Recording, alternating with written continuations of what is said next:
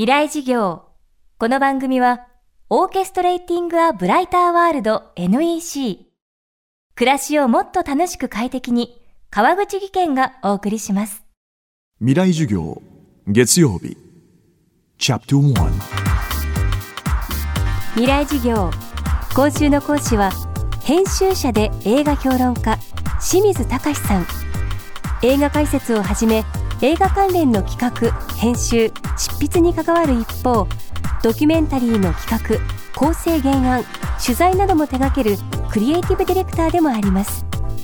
そんな清水さんは先日、ゲームデザイナー、柴尾秀則さんと共著でスター・ウォーズ学という本を発表。最新作「スター・ウォーズ・フォースの覚醒」が注目を集める中物語の読み解き方隠されたエピソード時代背景などを詳細に解説しています。今週の未来授業は「スター・ウォーズ」という映画を通じて広がる世界そこから得られる考え方について伺っていきます。未来事業1時間目。テーマは「遠い昔遥か彼方の銀河系で」まあ、まずその「スター・ウォーズ」ってよく SF 映画ってね一概にくくられてしまいますけれども果たして「スター・ウォーズ」は SF と言っていいんだろうかというところからですね。ルーカス自身はずっと SF ではないと言い続けてきた。創造主生みの親のジョージ・ルーカスは「スター・ウォーズ」はファンタジーであるおとぎ話であるっていう言い方をしてるんですね。あのそれが証拠にね冒頭に遠い昔銀河系の遥か彼方でっていうねシノプシスストーリーの概略が出ますけれどもあのロングロングタイムアゴーっていうねあの言葉って要は昔々あるところにっていうねあのまあ上等句に匹敵する言葉ですよね。なので映画が始まっていきなりもうおとぎ話だよってことを宣言している。作品であると言えると思います。で、えースター・ウォーズっていうのはなのでその科学的な根拠などに縛られることがないあのファンタスティックな叙事詩でありファンタジーでありその大人にも向けられたあ偶意を含んだ叙事詩であると言えるんじゃないでしょうか。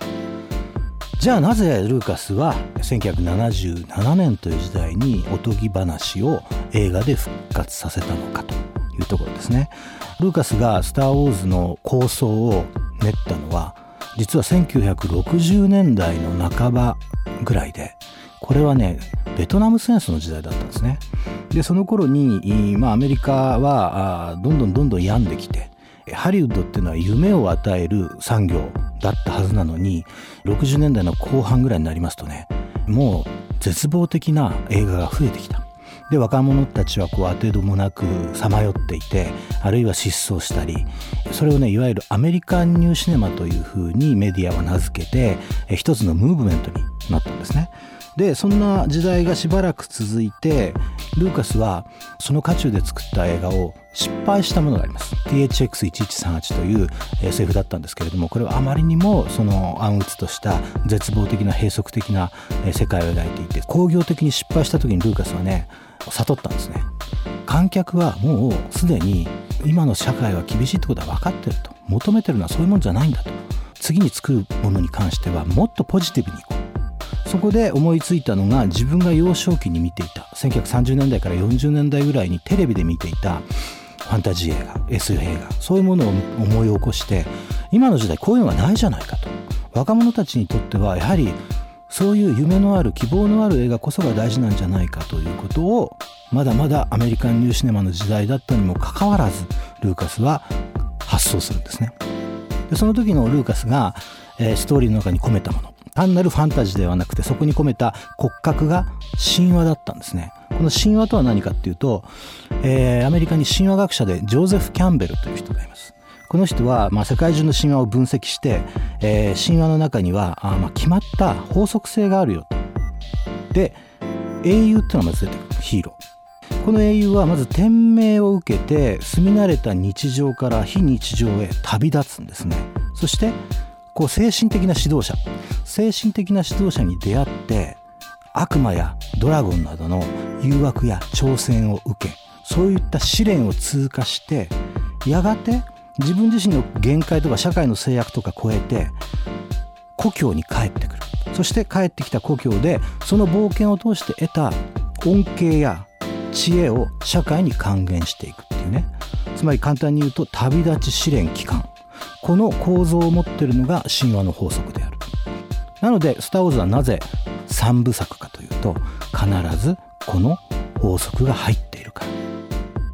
つまり物語っていうのはある厳しい現実そういうものにぶち当たった時になんとか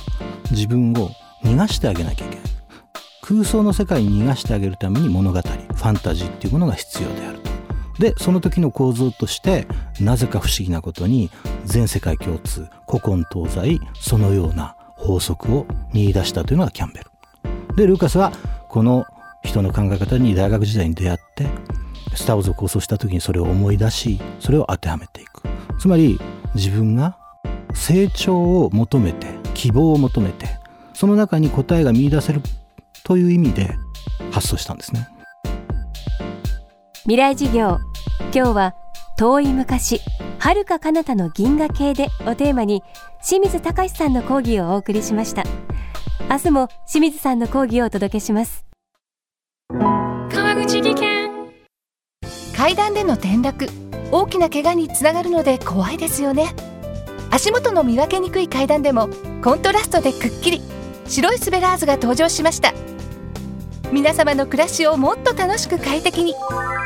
川口技研のスベラーズです。未来事業。この番組はオーケストレーティング・ア・ブライター・ワールド NEC 暮らしをもっと楽しく快適に川口技研がお送りしました。